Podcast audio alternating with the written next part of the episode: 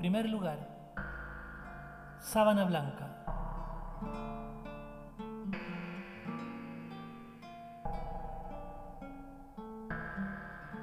El viejo Raimundo solía aparecer todas las mañanas durmiendo a los pies del árbol que estaba afuera de la carnicería del tío Pepe.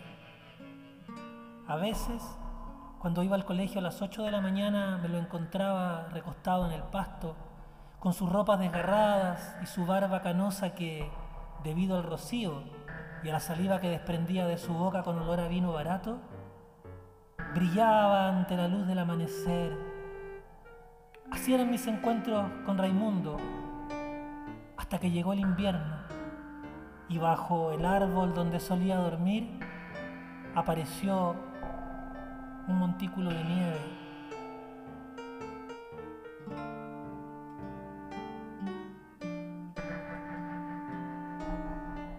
Ignacio Rojas Maldonado, 23 años,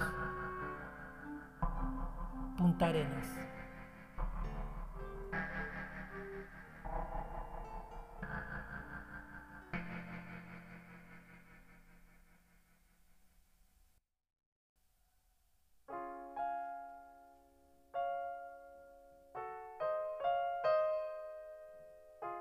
Premio al talento infantil.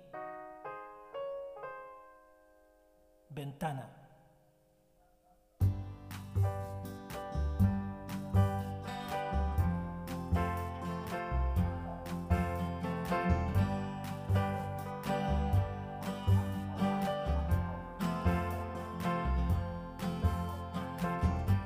Abrí la ventana, había sol, Abrí la ventana, había lluvia. Abrí la ventana, había viento. No alcancé a abrirla de nuevo porque se cayó la ventana.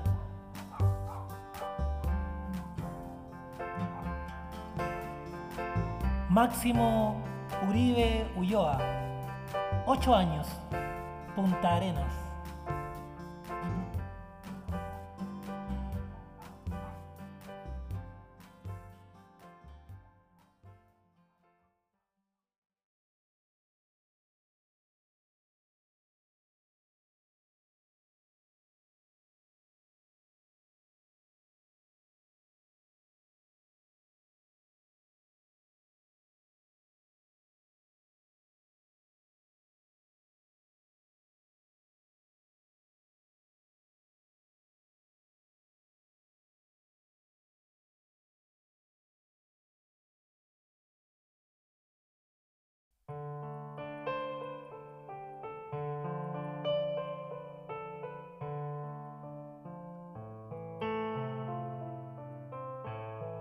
Premio al talento joven.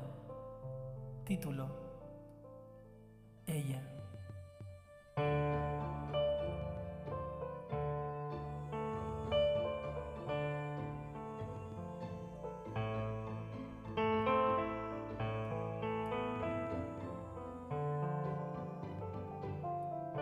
Omití el ruido de fondo y me concentré en verla Quise saber por un momento sus historias. Ella estaba dormida en una esquina. Entre las grietas de su piel pálida cruzaban los ríos. Sus manos sostenían uno que otro pueblo con gente y problemas que solo ella conoce. Sus ojos eran el cielo. Sus pulmones brindaban el viento más liberador que torcía sus árboles y no olvidar las nubes de tantos colores que nublaban sus ojos y las aves que revoloteaban en su cabeza. Acabé por aceptar entonces que solo ella debe conocer sus historias.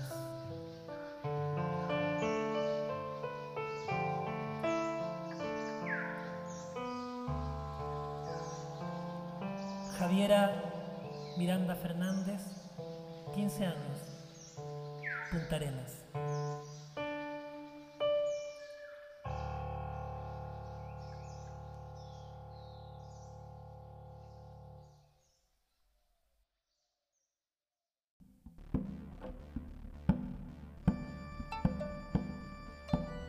Premio al mejor relato del futuro. Los nuevos nómades. La fría lluvia golpeaba sus caras curtidas por el viento. Sus espaldas encorvadas cargaban bolsos con lo necesario para la larga travesía hacia nuevos parajes.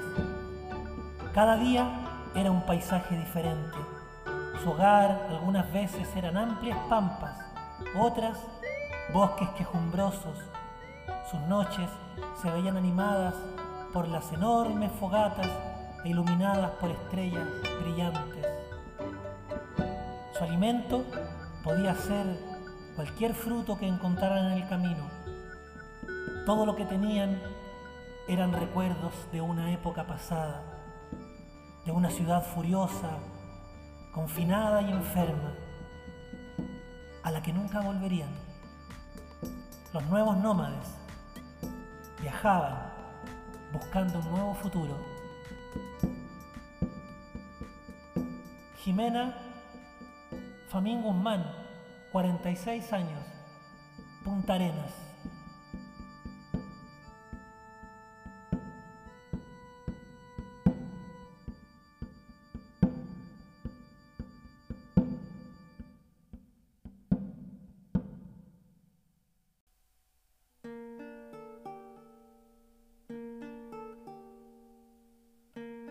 Mención honrosa. Finiquito.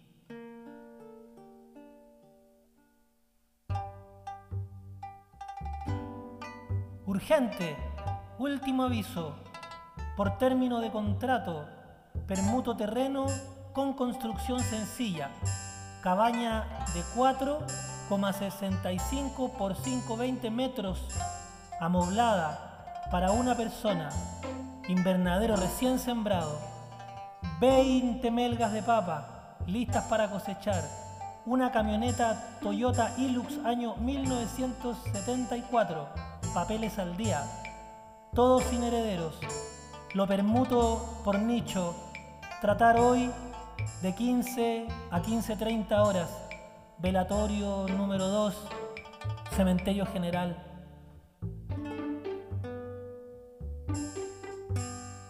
Carlos Aguilar Oye, 66 años, Punta Arenas.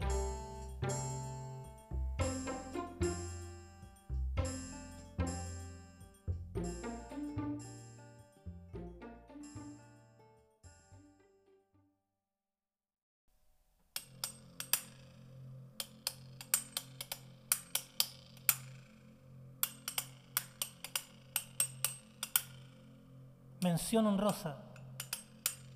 Cazador. Kusanovich llegó nuevamente. Papá le pagaba con monedas de oro y recibía a cambio bolsas apestosas. Kusa solía practicar tiro atrás de la parcela. No le temblaba la mano cuando disparaba. Una vez me ayudó a practicar. Me llevó a la pampa y me hizo dispararle a un niño desnudo desde lejos. Allí también me enseñó a cortar carne. Cuando le entregué las orejas, me dio una moneda dorada, sonriendo solo con la boca. Más tarde, en casa examiné el trofeo. En su reflejo vi al niño inexpresivo. No me tembló la mano cuando volví a ver a Cusa.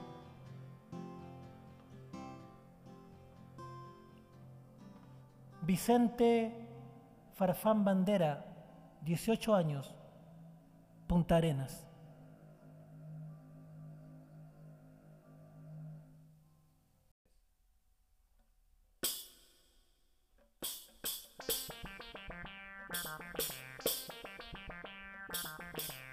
Mención honrosa, la Palo Santo y el Patas con harina.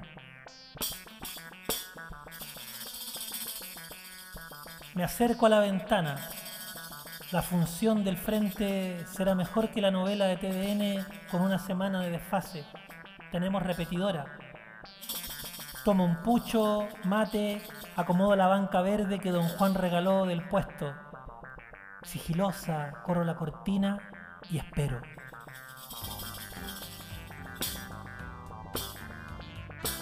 Una hora pasa. Él abre la puerta. Mira, se arregla la bombacha, ajusta el cinturón tejido maltrecho, acomoda boina, prende Hilton rojo, se va. Ella tras el visillo, despeinada en enaguas, sonrojada, sudada, sonríe. De pronto para una micro. Baja él con su bolsito, rostro cansado tras el tercer turno. Abre la puerta. Ella desaparece.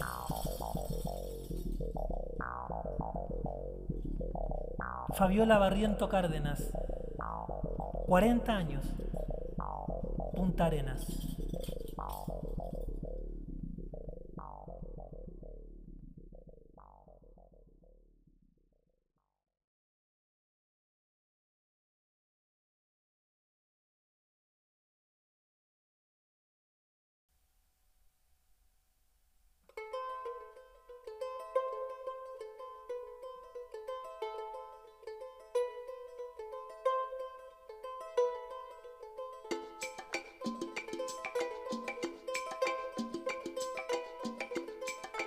Mención honrosa.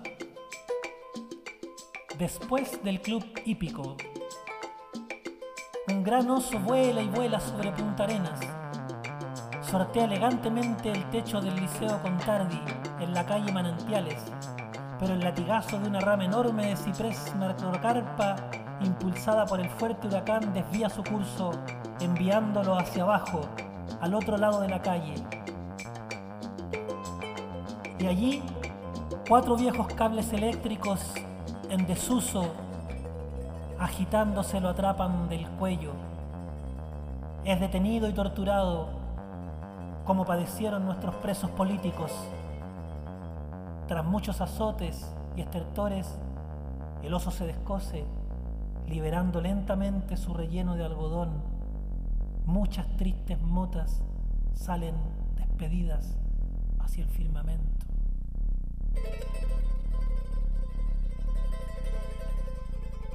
Oscar Gibbons Monizaga, 57 años, Punta Arenas.